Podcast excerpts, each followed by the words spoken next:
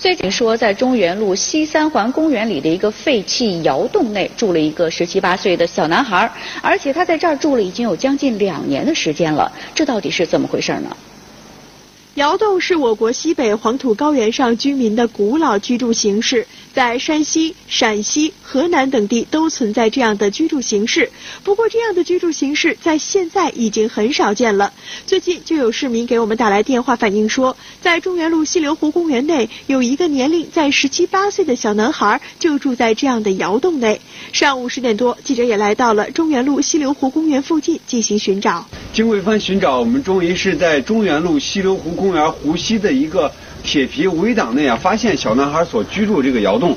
我们发现这个窑洞所在的位置啊，是一个三面环着这样的一个小土山的，类似于山坳的这样的一个地方。那么他所居住的这个窑洞啊，正是处在一个面朝西的小土山的山内。现在我们也一起到窑洞内看看这个小男孩所居住的环境是什么样的。现在我们也是来到这个窑洞内，我们一来到这个窑洞，我发现这个窑洞内是是非常的脏乱差。那么在我身边有这样的一床被子，这应该是小男孩平时所休息用的。那么在这个简陋的床铺周围啊，也是堆满了各种各样的垃圾，像有些呃废弃的矿泉水瓶啊，还有一些废弃的箱子和报纸之类的。那么这些东西啊，应该是小男孩捡来所卖钱用的。同时，我们在这个窑洞的入口处还发现有这样的一个帘子，那么这个应该是小男孩捡来所挡风用的一个简易的门儿。在上午的采访中，虽然我们找到了这个小男孩的住处，但并没有找到小男孩本人。从窑洞内的环境上判断，这个小男孩应该是白天在外拾垃圾为生，晚上才回来住。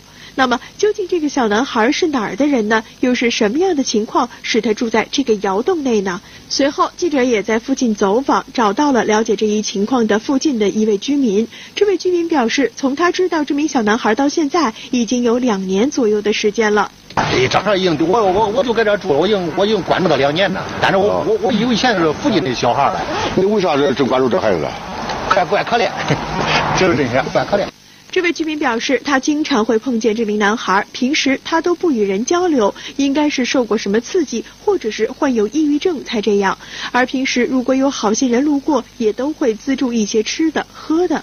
那么这名男孩现在的情况又是怎么样的呢？随后记者也跟随这名居民一起，在小男孩经常捡拾垃圾的地方进行蹲守。在等待了一段时间之后，终于在垃圾场内见到了这名男孩。不过面对大家的提问，他并没有说任何话。